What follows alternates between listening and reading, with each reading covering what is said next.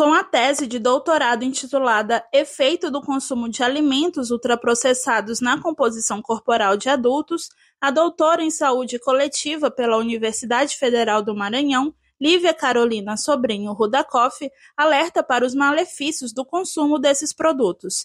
A nova classificação dos alimentos avalia os produtos em quatro grupos de acordo com o grau de processamento. São eles os alimentos in natura, ingredientes culinários, alimentos processados e, por fim, os alimentos ultraprocessados. Sobre os ultraprocessados, Lívia Rudakoff avalia. Os ultraprocessados eles são formulações industriais caracterizados por serem ricos em açúcar, ricos em sal, gordura trans, gordura saturada e aditivos, e são pobres em fibras, vitaminas, sais minerais e substâncias bioativas.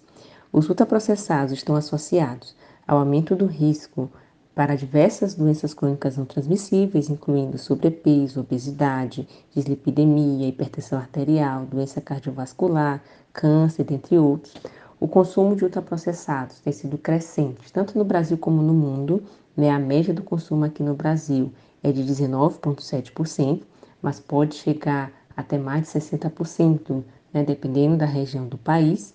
E esse consumo tem sido crescente, inclusive em comunidades indígenas e quilombolas. A pesquisa foi desenvolvida em parceria com outras instituições, como a Universidade Federal de Pelotas e a USP de Ribeirão Preto para verificar as consequências no que diz respeito à composição corporal de adultos. Além disso, a pesquisadora aponta a necessidade de promoção de políticas públicas ligadas à conscientização da alimentação e democratização da alimentação saudável. Como resultado, se verificou que os ultraprocessados, o consumo de alimentos ultraprocessados, eles estão associados ao aumento da massa gorda, diminuição da massa muscular em mulheres e alteração da massa óssea de ambos os sexos, né? Isso a longo prazo.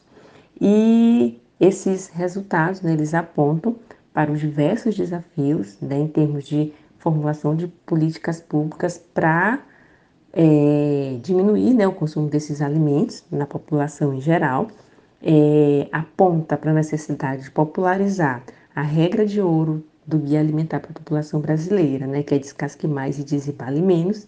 E dentre essas políticas públicas, né, que vão regular a produção, distribuição comercialização desses alimentos, a gente poderia citar algumas experiências bem-sucedidas em outros países, né, exemplo do México, né, que é, tanto em termos de rotulagem como em termos de coibir a publicidade, por exemplo, para o público infantil e para a população em geral. Lívia Rudakoff destaca ainda a existência de muitos desafios para reverter o atual cenário de consumo excessivo de alimentos ultraprocessados, principalmente por parte das empresas produtoras. Vitória Tinoco, Jornalismo, Universidade FM.